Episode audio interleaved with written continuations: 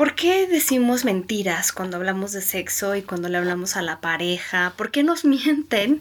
¿Cuáles son las mentiras más comunes? ¿Será que cambian eh, entre los hombres y las mujeres? ¿Quién dice más mentiras? El día de hoy vamos a hablar de las mentiras del sexo y la pareja y todas las cosas que nos guardamos o ligeramente alteramos relacionadas con la realidad. Quédese, esto es Sexópolis, se va a poner muy bueno.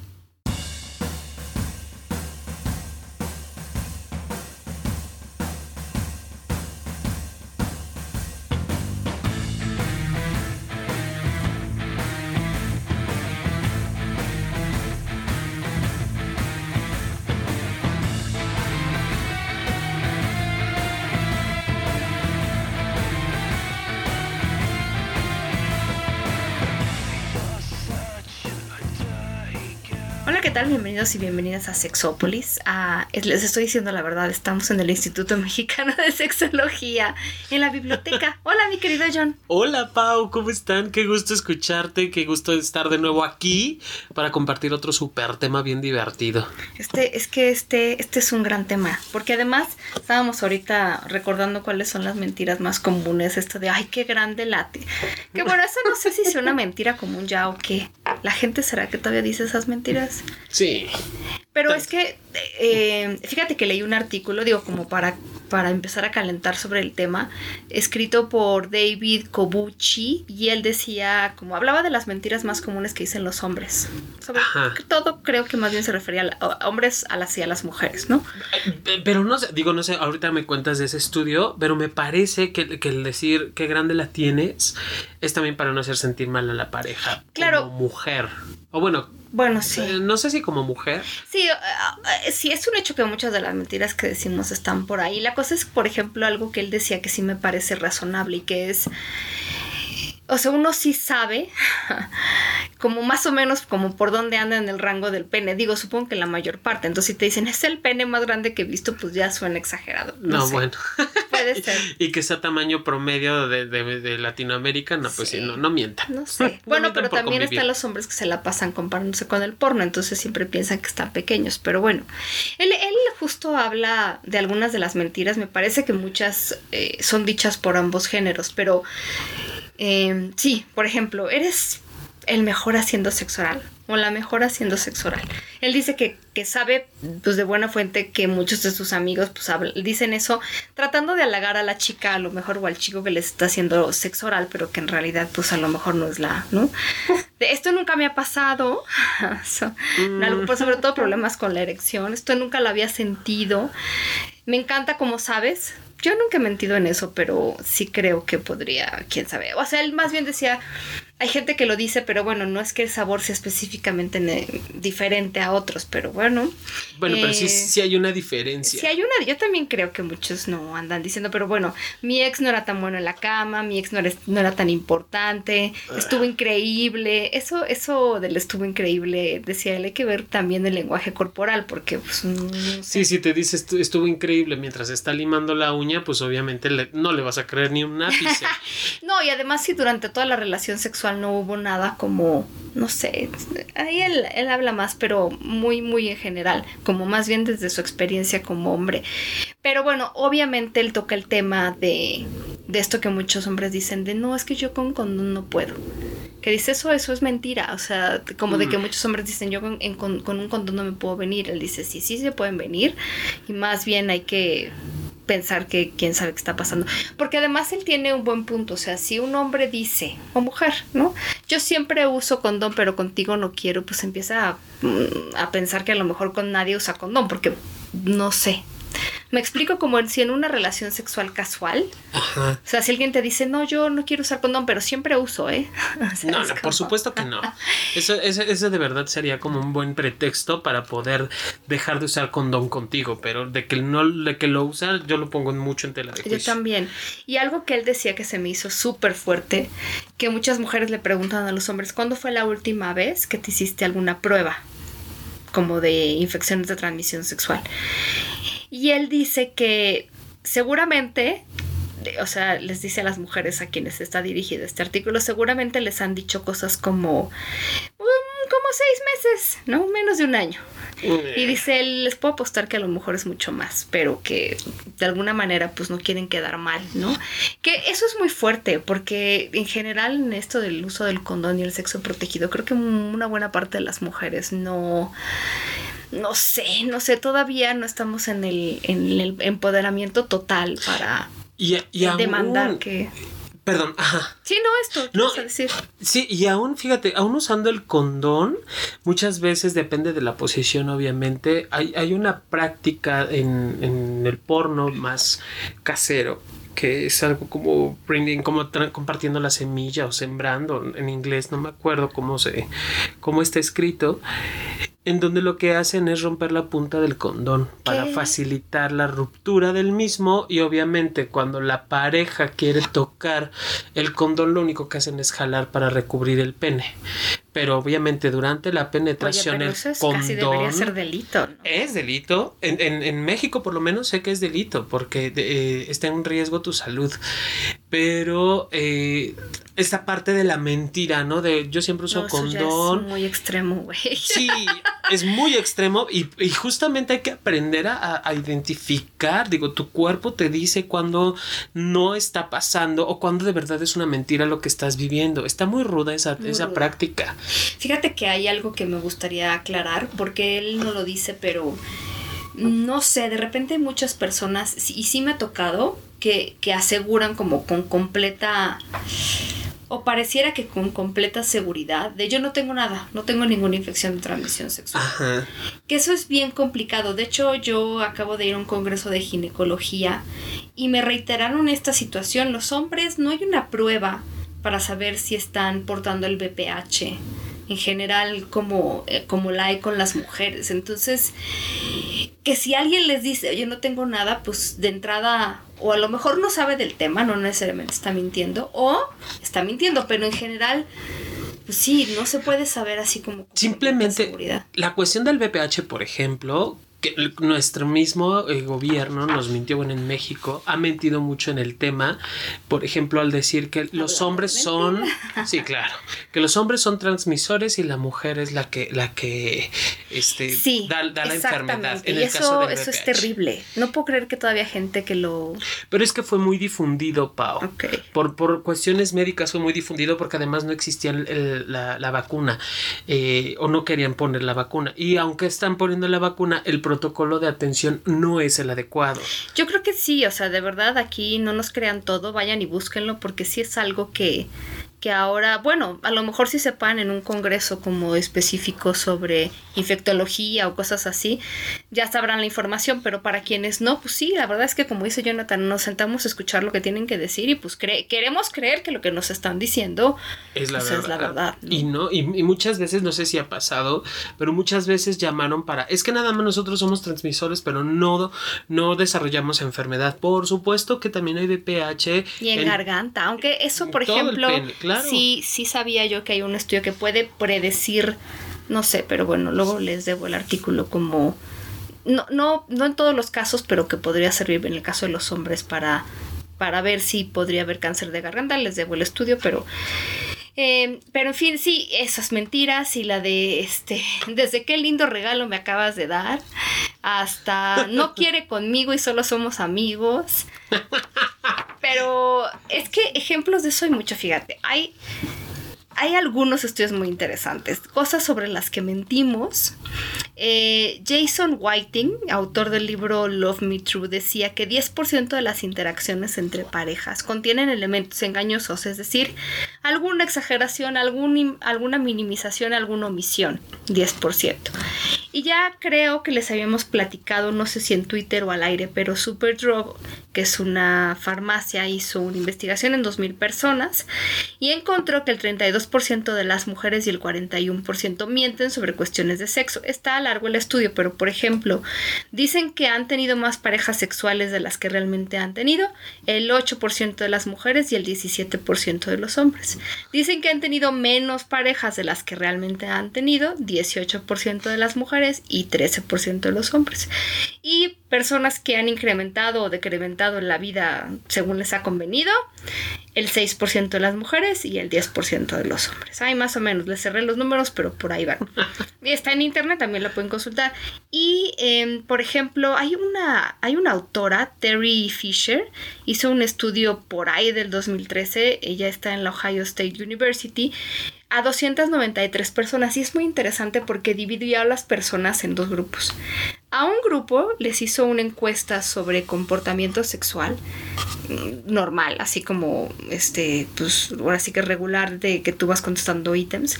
Y a la otra mitad les conectó un detector de mentiras, que el detector de mentiras no funcionaba.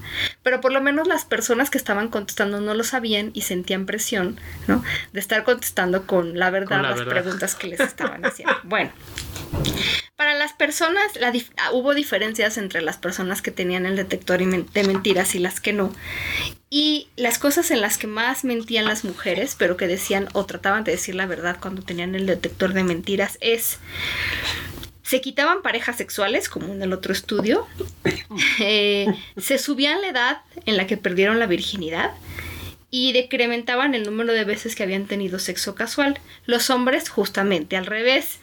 Más parejas sexuales, menos edad al perder la virginidad y menos, eh, perdón, y, más personas de una sola noche, ¿no? De sexo casual. Eso es muy interesante. De hecho, leí otro estudio que me hizo mucha gracia que está publicado en un journal que se llama BMJ del 2013 y la autora es Amy Herring. Hicieron como una revisión de todos los estudios desde 1995 hasta la fecha, donde analizaron respuestas de, de estos encuestas como nacionales en, en 7.870 mujeres adolescentes y había...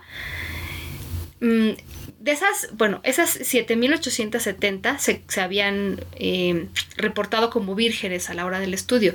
Y de esas 7.800 había 45 embarazos pues, vírgenes. o sea, 45 habían salido embarazadas, pero ellas decían que eran vírgenes. Ellos encontraron que estos embarazos vírgenes eran más comunes en mujeres que habían firmado juramentos de castidad. Esos famosísimos juramentos que en algún momento, sobre todo en la época de Bush hijo, les hicieron firmar a muchos adolescentes como de prometo por la Virgen, no dijeron eso, estoy inventando.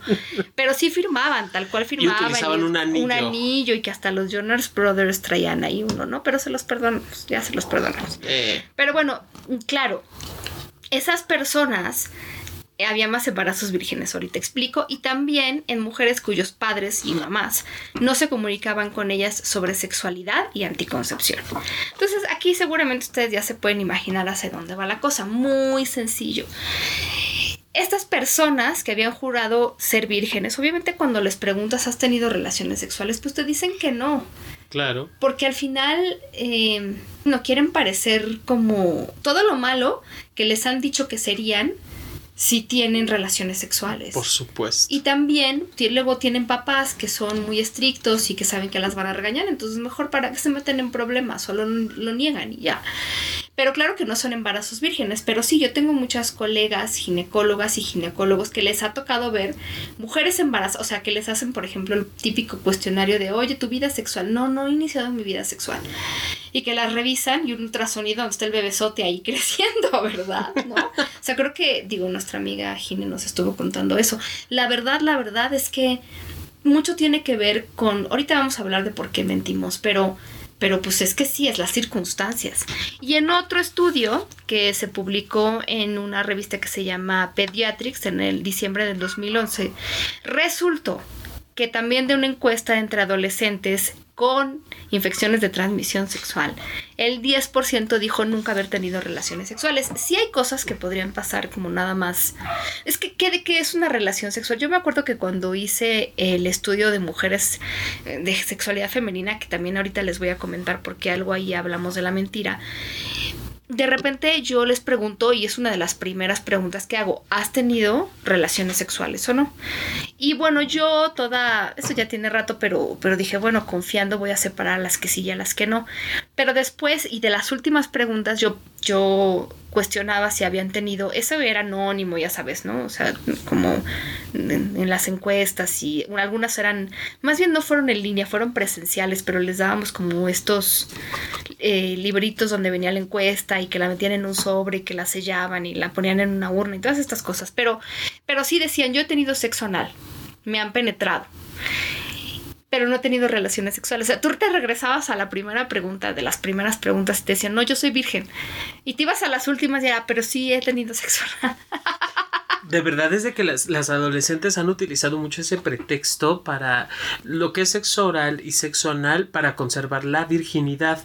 Entiéndase la virginidad, el, himen, claro, o sea, la no penetración vaginal, porque hay mujeres que no tienen himen, o sea, hemos hablado también del tema al respecto o que se rompe esa pequeña membrana Que nacen sin himen. Y ahí tengo una amiga que tiene himen a pesar de haber tenido muchas relaciones sexuales. Créanme, virgen no es. Es una cuestión. No, de verdad, o sea, no es virgen, pero. Pues sí, y que, y que esta parte del, utilizar el, otro tipo de expresiones eróticas oral, anal, masturbación, este, e, en pareja, en grupo, como sea, eh, no lo viven como una relación sexual, porque se entiende, o es parte de los grandes mitos que todavía hay que, romper a nivel social, se tiene la idea de que relación sexual igual a pene vagina, nada, más. Porque esa es la que te puede llevar a un embarazo y entonces yo no tengo nada en contra de que tengan sexo anal y se quieran esperar a tener sexo vaginal, solo ojo, en el sexo anal también tiene que haber cuidado y tiene también pues las infecciones de transmisión sexual se pueden transmitir de esa manera. Entonces y que, además hay infecciones mucho más fáciles de transmitir eh, de transmitirse vía anal que vía vaginal. Entonces sí hay que hay que ver qué es lo que yo entiendo por sexo relaciones sexuales y a partir de allí también incluir todas estas prácticas eróticas porque incluso también se piensa que al final de la relación sexual es el, la eyaculación o el orgasmo cuando ni siquiera es el fin de la... No, no es... El tener relaciones sexuales no implica como final tener un orgasmo. Claro.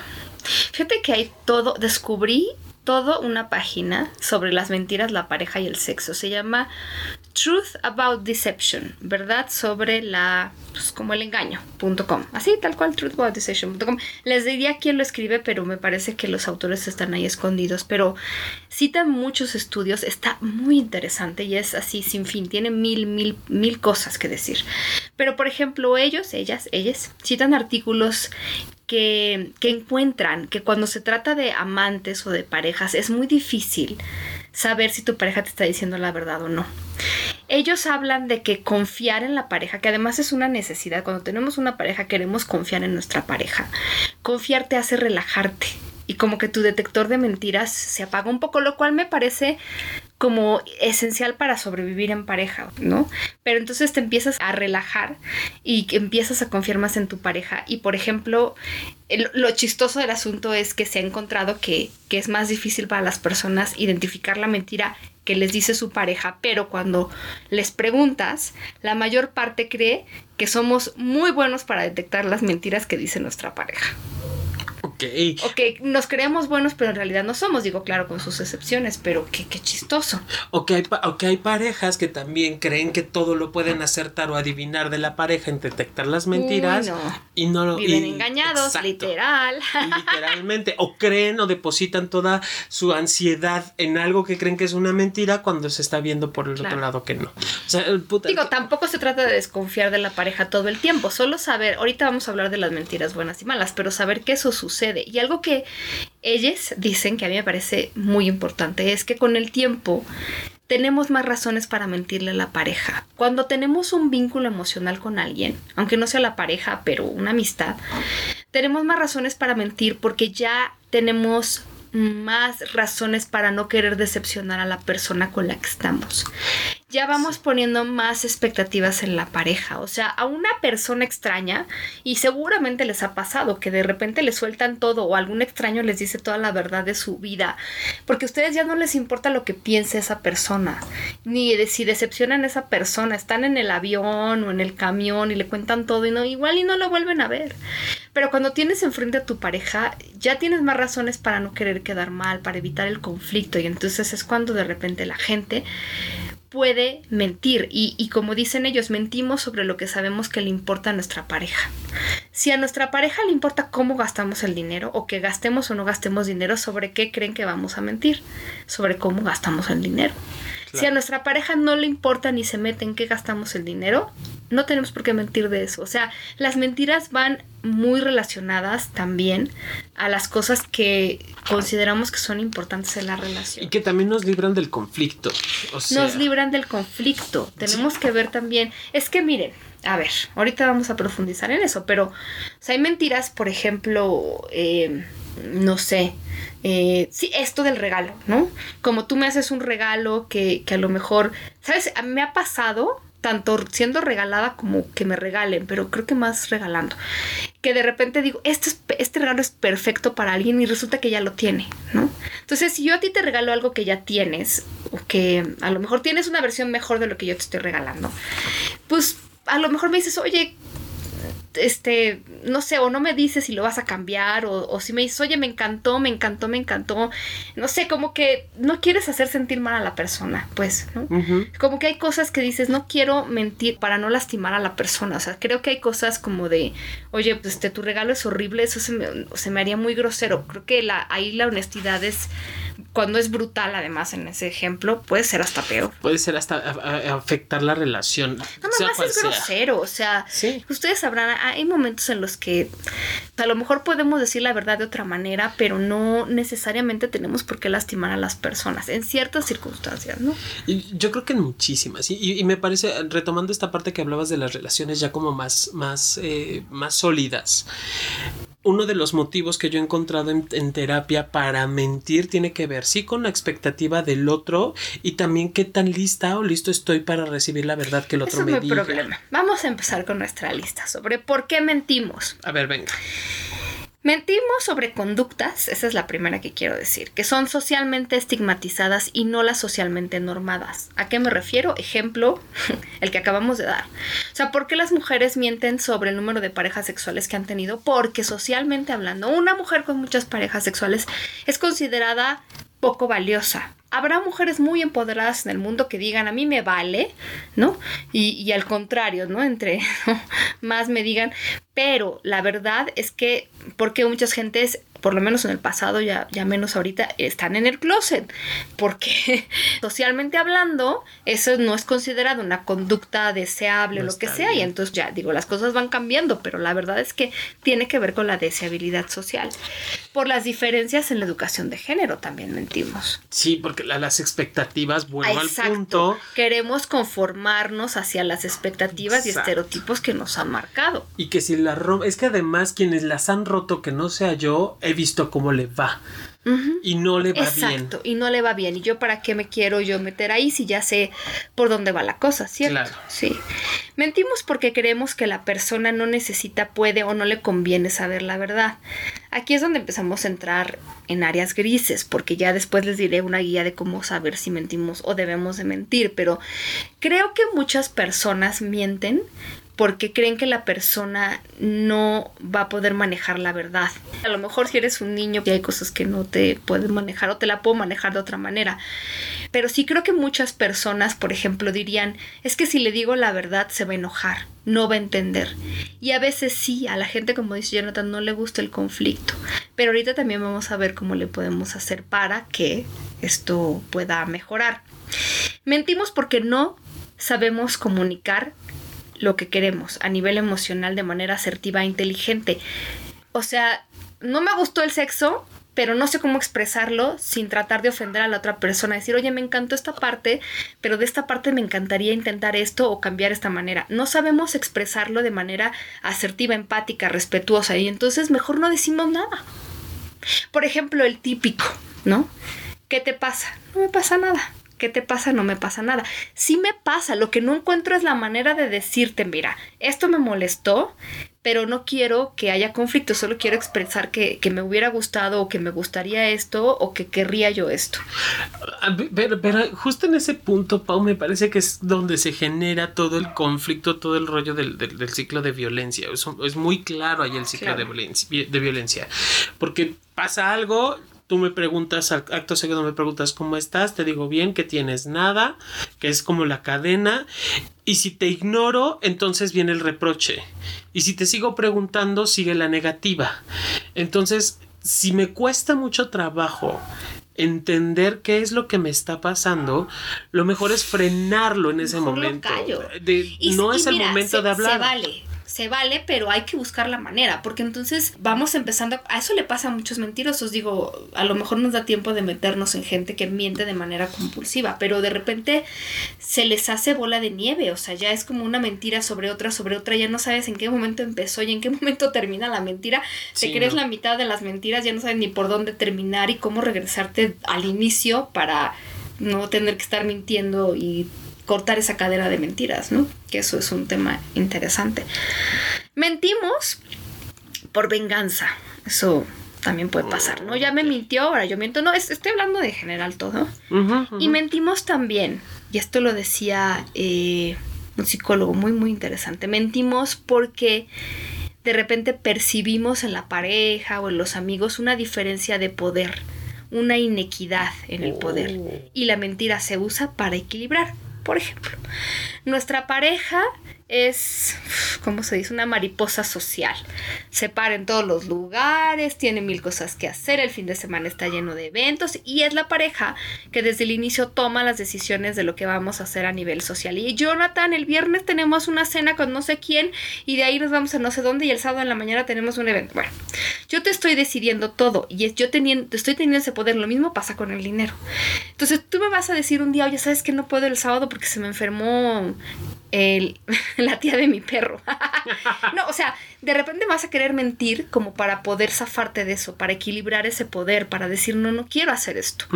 Y una manera de lo, lo, mismo, ¿no? Volvemos a la falta de asertividad y de todo esto, de no saber poner límites o de sentir que no podemos poner límites con la pareja, de verdad. Y eso es terrible, ahorita hablaremos de eso, pero entonces buscamos equilibrar el poder de esa manera, porque a ver, a ver, hace tiempo Jonathan y yo, y hablo de muchos años, ni siquiera se llamaba Sexópolis el programa, pero alguna vez nos escribió una persona, no me acuerdo si era hombre o si era mujer, pero nos decía, yo no sé qué hacer, porque hablábamos de las mentiras, o algo parecido con mi pareja porque mi pareja me miente hasta en las cosas más sencillas. ¿no? Estoy tratando de acordarme más o menos, pero a grandes rasgos ese es el ejemplo. Y cosas que, pues no, ni siquiera es porque me pinte el cuerno. O sea, le digo, por ejemplo, vas a ir al súper y me dice, no voy a ir con mi mamá, pero en realidad sí va al súper, ¿no? O sea, una cosa muy extraña. Y entonces yo nos preguntaba y nosotros le decíamos, a ver, pues hay que expresar ¿no? la molestia de manera, oye, me gustaría, preferiría que no me mintieras hacer al respecto de ciertas cosas y tal y tal. Y luego, como no teníamos más información sobre esta persona, yo me puse un poco de abogado del diablo junto con Jonathan y le dije, a ver, te voy a hacer una pregunta y esta es para ti no nos tienes que contestar, nos estás escuchando. ¿Cómo has reaccionado tú ante la verdad dicha por tu pareja en un momento determinado? Ejemplo muy sencillo y creo que esa vez lo puse. Si cuando tu, pareja te dijo que iba a ir al supermercado cuando en realidad fue a ver a su amiga Sonia. Y entonces un día te dijo tú le preguntaste qué vas a hacer y ella te dijo, voy a ver a mi amiga Sonia. Entonces tú le dijiste, pero a tu amiga Sonia, pero ¿para qué? Esa niña es una, para empezar es una chismosa, no hace nada, mantenida.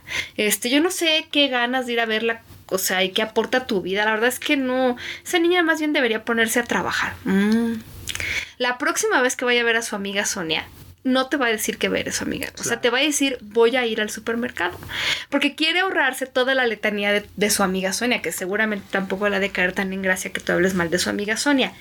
Es un ejemplo muy básico, pero es un ejemplo que se puede generalizar a todo. ¿Cómo reaccionamos nosotros cuando una persona nos dice la verdad? Hay verdades que nos duelen, sí, pero en general, de repente, por ahí decía eh, también la gente que lo estudia Luego la gente que más temor le tienden las mentiras es como de estas profecías autocumplidas. Son las, que, las últimas que se enteran de todo. Ejemplo, de las familias. Hay, hay personas que se enteran al final de todo. De, oye, este, pasó esto, pero no le vas a decir a tu abuela. Mm, vamos a, ¿no? Y toda la familia se entera. Y la última persona que se entera es, la, abuela. Porque ya sabemos que la abuela, o creemos que la abuela no reacciona bien ante las noticias así. Entonces la última que se entera es la abuela. Y de repente cosas que todo el mundo sabe y la última que se entera es esa persona que es la que más le duele no enterarse, pero porque le dicen al final, pero porque es la que menos reacciona de manera positiva. Es más, por ahí decían y algo que es muy interesante.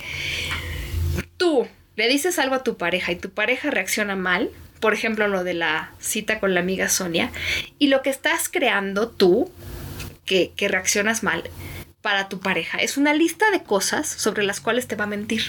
No, pues reaccionó mal sobre esto, ya no le vuelvo a decir. Reaccionó mal sobre el otro, ya no vuelvo a hablar con eso. O sea, estás creando una serie de cosas que a veces de verdad crean mucha tensión. No es infidelidad, no es otra cosa más que yo no puedo hablarte con la verdad porque no me siento respetado, confiado, lo que sea. Sí, en el, es, aquí donde yo decía que tan listo, tan listo estás para recibir las verdades de tu pareja. Recibirla o recibirlo como está. Porque si, si ponemos de antemano los prejuicios o todo lo que tú me digas queda sometido a una tela de juicio, obviamente desde allí la pareja no va a tener la confianza tampoco para poderme compartir lo que está experimentando. esto es muy importante. Si te sientes juzgado por tu pareja, todo lo haces mal. Alguna vez ya hemos dado ejemplos, ¿no? Si tú llegas con un agobio y sales regañado y sales, este, no, no hay manera de que tú puedas expresarte libremente si te juzgan, ¿no? Es que ¿por qué hiciste esto? ¿Por qué piensas esto? Pues nunca te van a volver, nunca se van a volver a acercar a ti con esto, ¿no? No, es, y va a ser muy complicado además, Pau, que puedan llegar a acuerdos por todas las cosas que ya no nos decimos.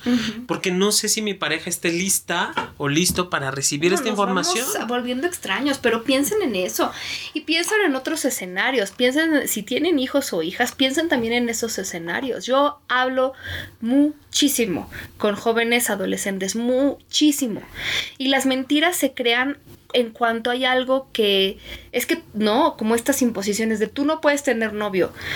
Me acuerdo que un papá, no sé si lo he contado, pero un papá me dijo, oye, yo no sé qué hacer porque yo ya le dije que no puede tener eh, novio sino hasta los 18 años. ¿Crees que hago bien o mal? Le dije, mire, pues cada quien decide, pero lo que sí le puedo asegurar es que si su hija tiene novio, lo va a tener escondidas, porque usted ya le decidió que no va a tener novio. Entonces, ahí es donde empezamos a crear, no solo son mentiras, son abismos entre las personas, abismos de comunicación, donde yo de verdad tiro por viaje, veo hombres y mujeres que tienen, yo creo que los papás si se enteraran de lo que piensan, creen y hacen sus hijos, de verdad se infartarían, pero porque se ha creado ese abismo completamente entre ellos, porque yo ya sé que si me acerco con una duda sobre algo me van a regañar mi pregunta, me van a castigar, o sea, sé que hay cosas que ameritan consecuencias, más que castigo, consecuencias, y que todo el mundo tiene que responsabilizarse de sus actos, pero eso es muy diferente a que no quiero que hagas esto, entonces no me vengas a decir que quieres ir a una fiesta porque tú tienes prohibido ir a las fiestas, se va a escapar a la fiesta. Y esto también, tristemente, lo he visto en el sector salud, justo ahora que fui a este congreso de ginecología, yo platicaba con los ginecólogos, porque además me parece que los asistentes y las asistentes a ese congreso no están en esa situación. Pero sí he oído historias muy tremendas, de hecho hoy oí una, de chicas y en este caso específicamente, que van con el ginecólogo porque quieren iniciar su vida sexual, quieren protegerse, quieren revisarse, y el ginecólogo la regaña, ¿no? Una chica de 17 años, casi 18, me estaba diciendo, yo fui al ginecólogo porque yo quiero iniciar mi vida sexual y yo quería protegerme, un anticonceptivo, tengo mi novio. Y lo que hizo el ginecólogo toda la consulta fue decirle, pero estás muy chiquita, pero ¿y tú por qué quieres iniciar tu vida sexual? Si inicias tu vida sexual te va a dar cáncer, ¿no? Entonces, aquí el tema es como me decía, digo, y, fíjense, o sea, no son ningunos tontos. Ella me decía, pues a mí me parece que lo que yo tenía que hacer lo estaba haciendo en ese momento. O sea, la que tiene que regañar no es a la que va al ginecólogo a pedir información, es a la que no va. Claro, y de allí también tenemos, como no hay, como hay estos grandes abismos, no solo en la familia, sino también con, con profesionales de la salud, tenemos N cantidad de embarazos no deseados, N cantidad es que, ¿Para qué voy al doctor si me van a regañar? ¿Para qué voy al seguro social? Que es como el de pues como la seguridad, sí, pues la seguridad social gratuita de, bueno, entre comillas. Pues sí, ¿para qué voy? Sí, si pido un condón me van a decir que para qué lo quiero, pues ¿para qué voy? Y ahí creamos abismos, abismos, abismos. Es más, una chava me dijo que había ido al ginecólogo hoy, es que todo pasó hoy. Y que entonces el ginecólogo le dijo, a ver, ella iba como por revisarse porque sabe que ya inició su vida sexual. Entonces le dijo el ginecólogo, ¿ya iniciaste tu vida sexual? Sí, ya la inicié. Pero ¿por qué si estás muy chica? No sé qué. No le dijo a la chava, pues ¿qué pongo? ¿No? la próxima vez le voy a poner, no, no he iniciado mi vida sexual, a ver qué me revisa, ¿no? Entonces como no tiene ningún sentido. No tiene ningún sentido porque además se ponen en una posición en la que híjola, perdón que les diga esto, lo siento, pero no les corresponde. Hay cosas que no les corresponden. Ellos van, están contratando, se está pagando un servicio y, requieren si ustedes tienen información sobre, mira, o sea, por ejemplo, si alguien llegara y me dijera, oye, estoy haciendo esto, estoy drogándome, ¿no? Y yo pues, oye, fíjate que las drogas pueden pasarte esto a esta edad y tal y tal. A lo mejor puedes pasarle la información si tú quieres, pero bueno.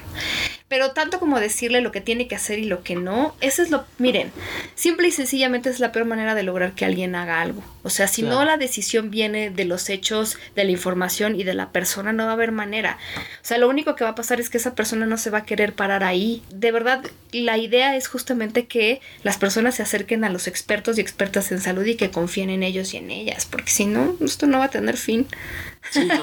Y, que sí tiene que ser como, es muy importante al final determinar qué es lo que a mí me está pasando con la pareja, yo como profesional de la salud, yo como X, lo que sea, qué me está pasando a mí dentro de esa relación, ¿no? ¿Cómo vivo este, este distanciamiento y qué he hecho yo también para vivir en tanta mentira con esas relaciones? Ya sea quien sea, porque al final del día debe haber, para todo mentiroso debe haber alguien que lo crea. Y para que alguien lo crea o para que suceda la mentira, yo también hice algo para que el otro lo generara. No, y para todos. Si veo que mi pareja es un mentiroso, mentirosa compulsiva, entonces mi tarea es alejarme de esa persona. Si creo que ya no tiene remedio y que... Y que además lo he hablado, ¿no? De que me, doy cuenta de tus... o desenmascarar la mentira. Me he dado cuenta de estas y estas mentiras. ¿Qué me hace quedarme con esa persona mentirosa? Claro, sí. O sea, esta expectativa de en algún momento va a cambiar con el poder de, mi amor, o sea, es mentirte tú mismo No voy a decir nombres, pero conocida de conocida, que siempre estaba hablándole a las amigas, decir, oye, acompáñame a, porque creo que mi esposo está con otra y, y vamos al restaurante donde me dijo que iba a estar en una junta para ver si lo agarro con otra, ¿no? Entonces mi amiga, que es la amiga que tenemos en común, eh, a la que le habló para decirle esto mi amiga, que no tiene pelos en la lengua, le dijo, seguramente sí está con otra. Pero ¿cómo me dices? Porque ya hemos ido a vigilarlo, ya te he ayudado, ya te caí en ese rollo de que vamos a ir a vigilarlo y siempre está con otra. La pregunta aquí no es si está con otra, es ¿qué haces tú aquí? Claro. ¿No? Porque hoy está con otra y mañana seguramente va a estar con otra. O sea, no nada más te miente la pareja, sino yo solito me miento en mi realidad. Dejo de vivir mi realidad. Exacto, ya no. O sea, ¿qué estás esperando? Como dice Jonathan, ¿no? el final del Titanic, que, no se hunde el barco. Y ya viste la película y sabes qué pasa. Ya sabes cuál es el fin de la, Y además basada en hechos reales, pues todavía peor. Fíjate que este sitio de Truth About, más bien se llama truthaboutdeception.com. Me gusta mucho.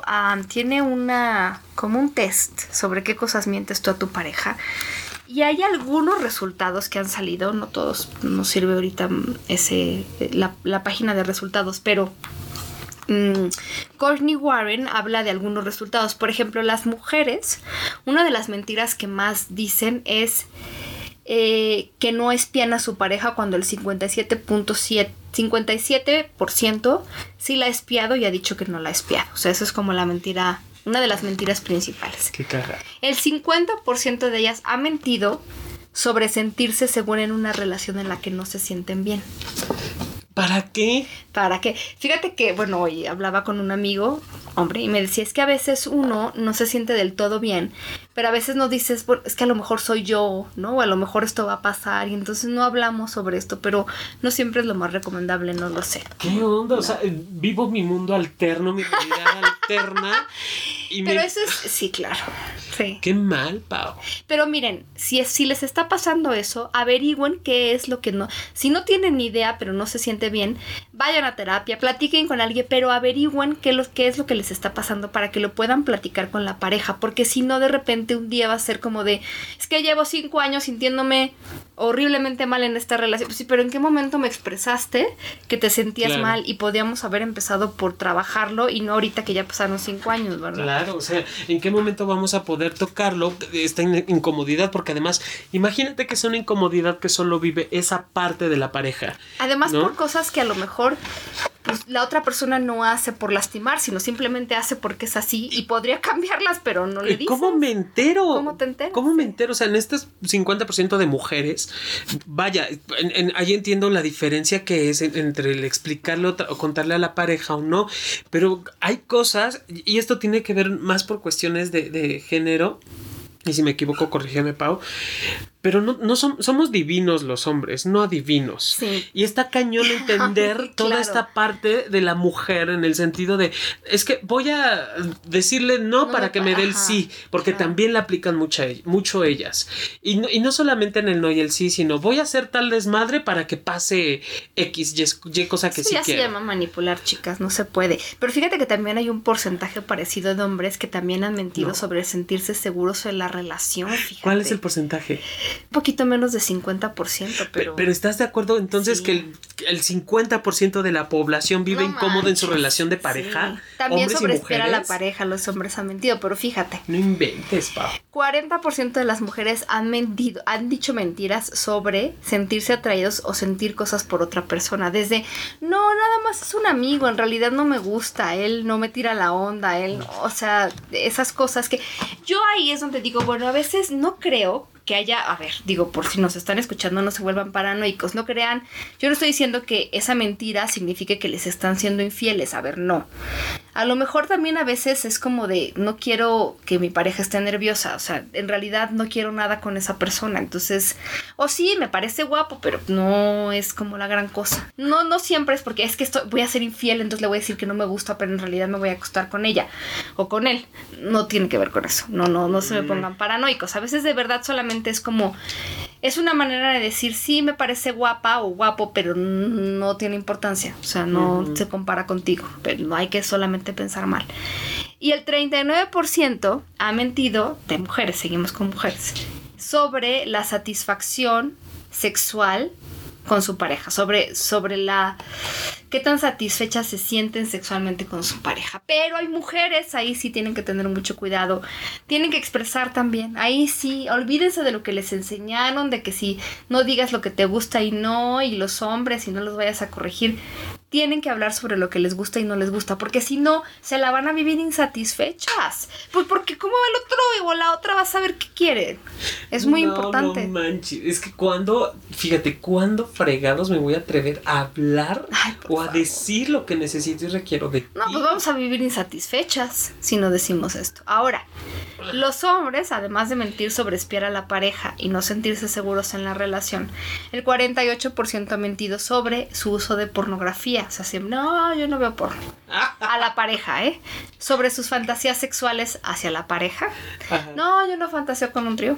Y sobre su frecuencia de masturbación. No, yo no me masturbo tanto, pero de nuevo, hay que dejar atrás los convencionalismos sociales y lo que nos enseñaron que está bien o está mal.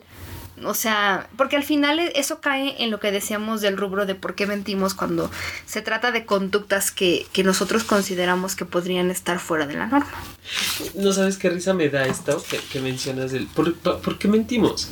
¿Para qué digo que no me gusta el porno cuando sí me gusta? Es casi el 50% porque creo que muchas personas piensan que la gente que ve porno está mal o a lo mejor yo si es mi pareja no no yo no le soy suficiente o está viendo porno y le gustan seguramente otros hombres otras mujeres y más que yo y no sé el porno es el porno no es lo mismo el juguete sexual es el juguete sexual y no es lo mismo y la masturbación es la masturbación y no es lo mismo que estar con la pareja por favor. Es que ahí es donde entra el cómo reaccionamos ante eso Si de repente yo te digo me masturbé, y, pero, pero que yo no te soy suficiente, y pero que, o sea, olvídate, olvídate, ya no te voy a volver a contar nunca. ¿Me voy a seguir masturbando? Sí, nomás ya no te voy a decir. En, momentos que no esté contigo. Fíjate, cosas que ellos han encontrado en esta página de truthaboutdeception.com, que la gente miente en el ámbito, vamos a ver, primero en el ámbito de las relaciones. Mentir sobre pasar tiempo contigo, es decir, las razones por las cuales yo no puedo verte, de, ay, tengo mucho trabajo, estoy muy ocupada. Estoy muy cansada. Mentir sobre las relaciones pasadas. nunca, nunca lo amé, ya lo olvidé. Este, te he amado más que nunca.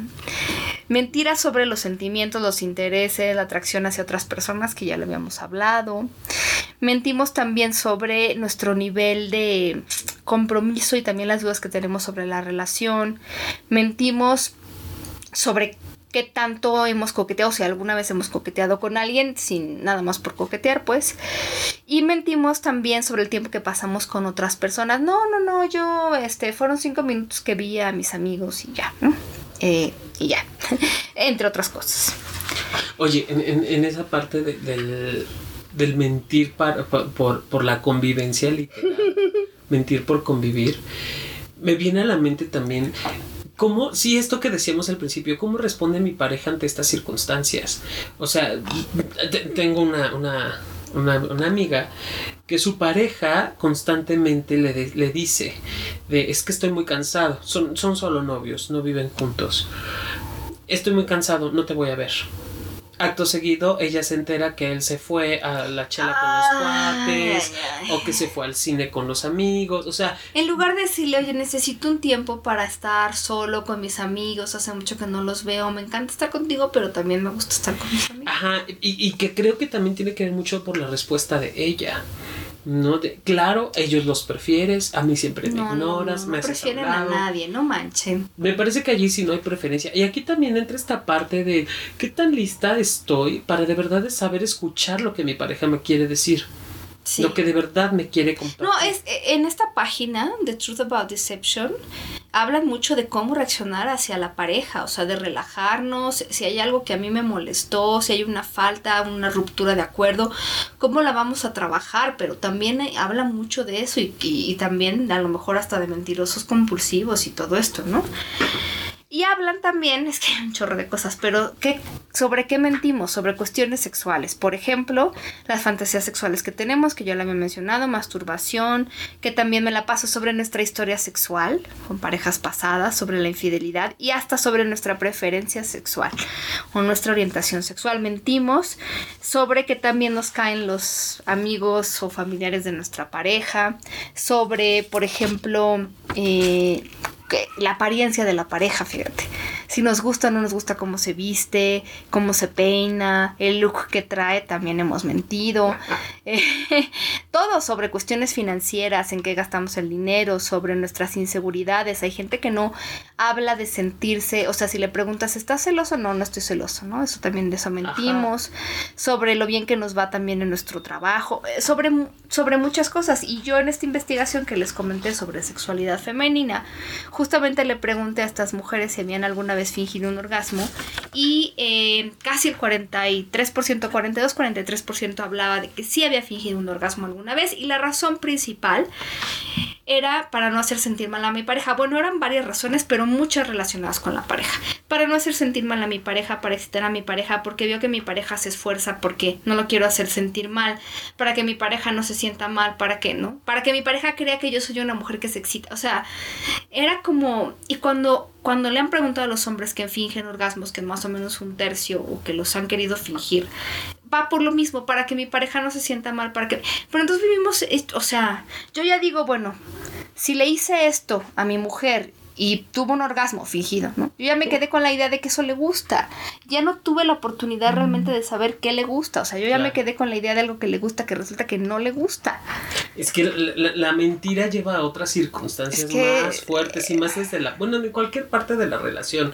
Y creo que en el ámbito sexual también es como, ¿para qué engañarnos? O sea, igual y no me gusta que me toquen el dedo gordo del pie cuando estamos teniendo sexo, pero tú creíste, porque yo te lo hice creer así. Y llevamos que, 15 años tocándonos el dedo. Porque... Pues sí, porque ese es el punto que yo creo que te gusta, porque te quejas o porque gimes, ¿no? Pero en realidad no estás gimiendo, estás quejándote. Ahora, aquí hay que ser como muy atento a la respuesta corporal. Porque, ok, me puede mentir, pero ¿qué tanto su cuerpo me dice la verdad? No, y hay que, hay que abrirlo. Es que, como decía Jonathan, nadie es adivino. O sea, si ustedes no lo dicen. Además, miren, a ver, guía para decir verdades o mentiras a la pareja. Punto número uno. Antes de mentir, ¿crees que tu pareja debe saber lo que tú tienes que decirle? Si estás fantaseando con su mejor amigo, no le digas, no viene al caso, no lo necesitas saber. Ahora, algo sobre tienes una deuda muy grande y tienen compartidos los gastos, probablemente si lo quieras saber. Hay una regla muy simple, voltealo. Si tu pareja tuviera este secreto, ¿tú querrías saberlo? ¿No? Eso también es una cosa muy interesante, porque a veces... empatía. Y ese es un tema que han visto mucho los estudiosos, mis mentiras están justificadas, como de, es que mi pareja no debe de saber por esto, pero cuando se trata al revés es como de, no, es que sí lo debí de haber, sí lo debió de haber dicho mi pareja, o sea, es decir, nuestra percepción de las mentiras cambia si las decimos nosotros o si las dice la pareja. Sí, sí, por supuesto. Punto número dos, y esto es muy importante. ¿Qué puede pasar si mi pareja descubre la verdad? Porque a veces mentimos en cosas que no son tan relevantes y que si se entera, bueno, pero hay cosas en las que si termina enterándose, va a ser peor. Por ejemplo, esto que decías. Llevo 15 años jalándote el dedo del pie porque siento que, ¿no? Y tú me dices que te encanta y un día descubro que me estás me has mentido 15 años, me siento muy mal al respecto. Me has fingido orgasmo 5 años. Entonces, a veces el descubrir la mentira puede hacer, o sea, de algo que no era tan complicado de resolver, ahora sí ya armaste un huracán. Punto número 3. ¿Va a lastimar o dañar a tu pareja? ¿Lo necesitas saber tu pareja? Porque también hay ese mito de que mi pareja tiene que saberlo todo, pero bueno. Punto número 4. ¿Por qué estoy mintiendo? ¿Estoy evadiendo hablar de algo? Por ejemplo. Otra mentira que es muy común es esto de prometer cosas que no voy a cumplir es que te prometo que yo ya no vuelvo a hacer esto. Y, lo vas a hacer. Aguas con esa trampa de quiero prometer algo que no es. Claro. Porque entonces nada más estoy, estoy empeorando las cosas. Porque entonces ya va a ser, no hiciste lo que dijiste que ibas a hacer y lo prometiste. Ya empeoraste dos veces las cosas. Punto número 5. ¿A quién estás protegiendo con esta mentira? ¿A ti o a tu pareja? no, es que no quiero que mi pareja sepa porque esa es a tu pareja quien estás protegiendo o a ti. Protegerte de un conflicto. Y el punto número 6, hay manera en que puedas decir lo que necesitas decir sin ser, o sea, decir la verdad, pero también decirla de manera honesta pero amable, sin lastimar a la otra persona. Si hay eso, pues no digas mentiras.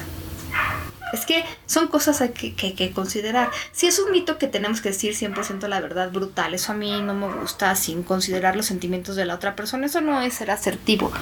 Pero también el, el vivir en la mentira, lo que queremos decirles es, puede llevarnos un callejón del cual no vamos a poder salir.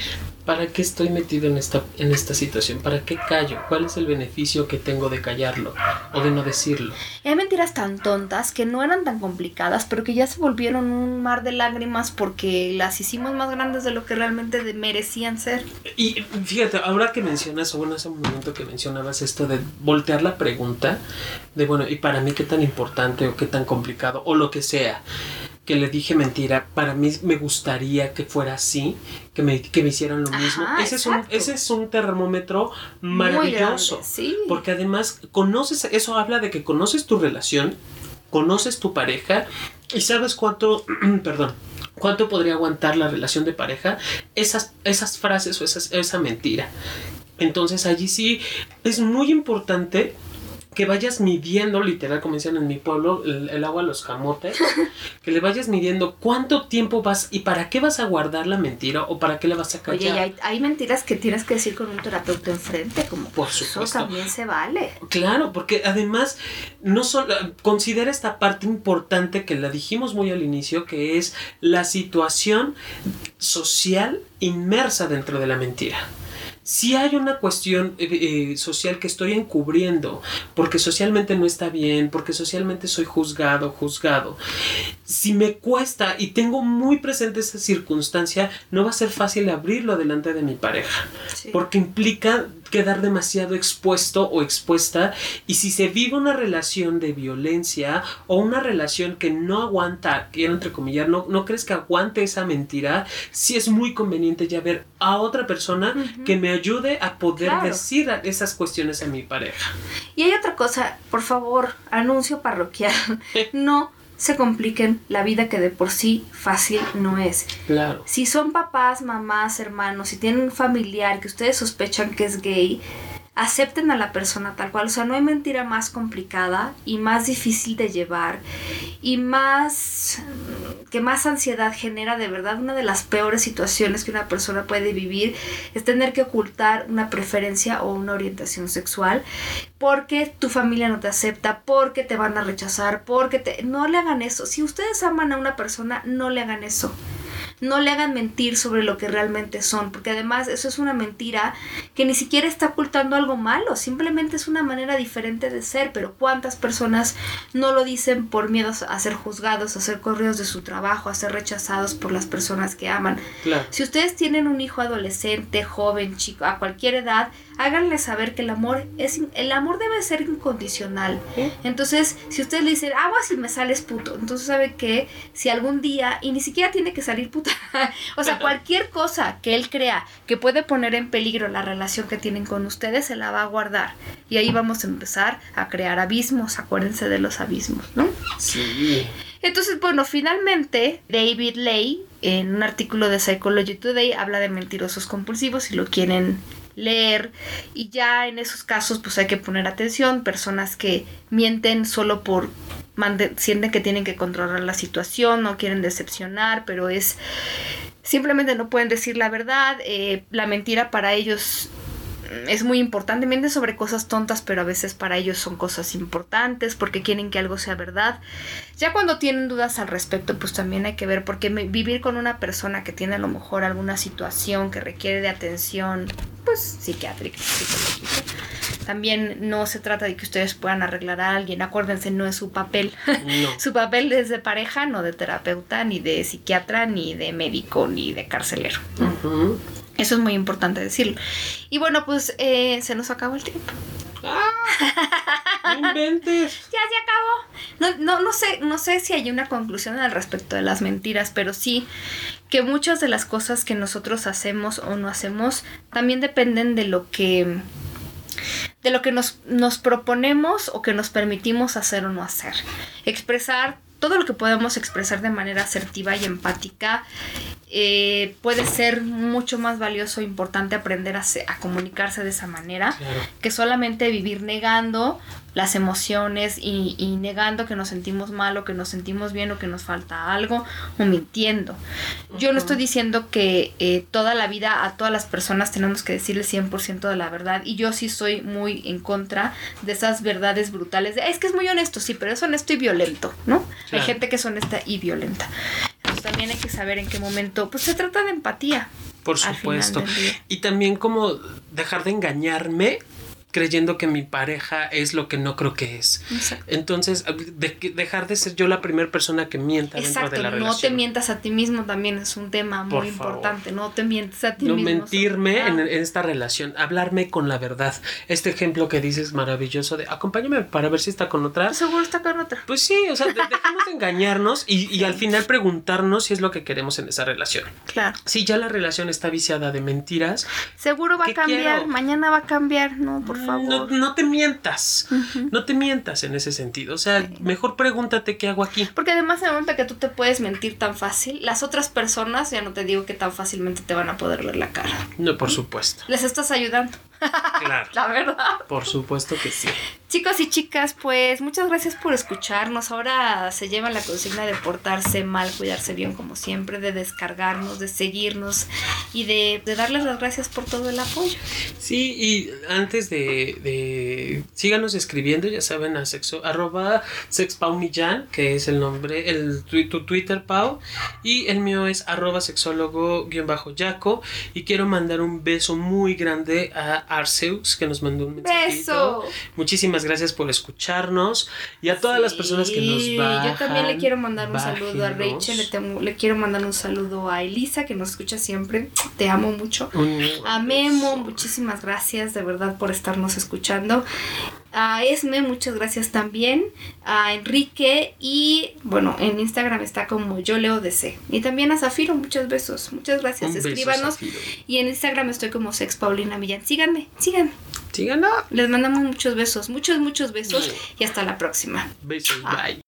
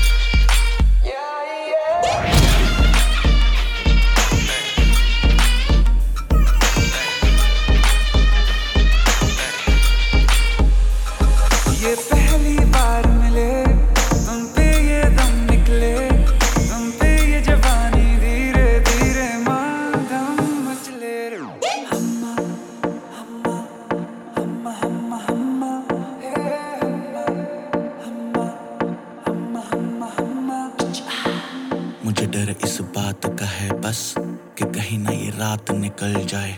मेरी इतनी भी पास दुआ मत कहीं मेरे हाथों से ना बात निकल जाए। बोलूँगा सच में जो दे तू इजाज़त। सबर भी अब करने लगा बगावत। सुल्फे हैं जालिम और आँखें हैं आफत। लगता है होने वाली है कयामत। मत तड़पाए से तू न करना इंसाफी। जो गलती करने वाला हूँ मैं, उसके लिए पहले से ही माँगता हूँ माफ़ी।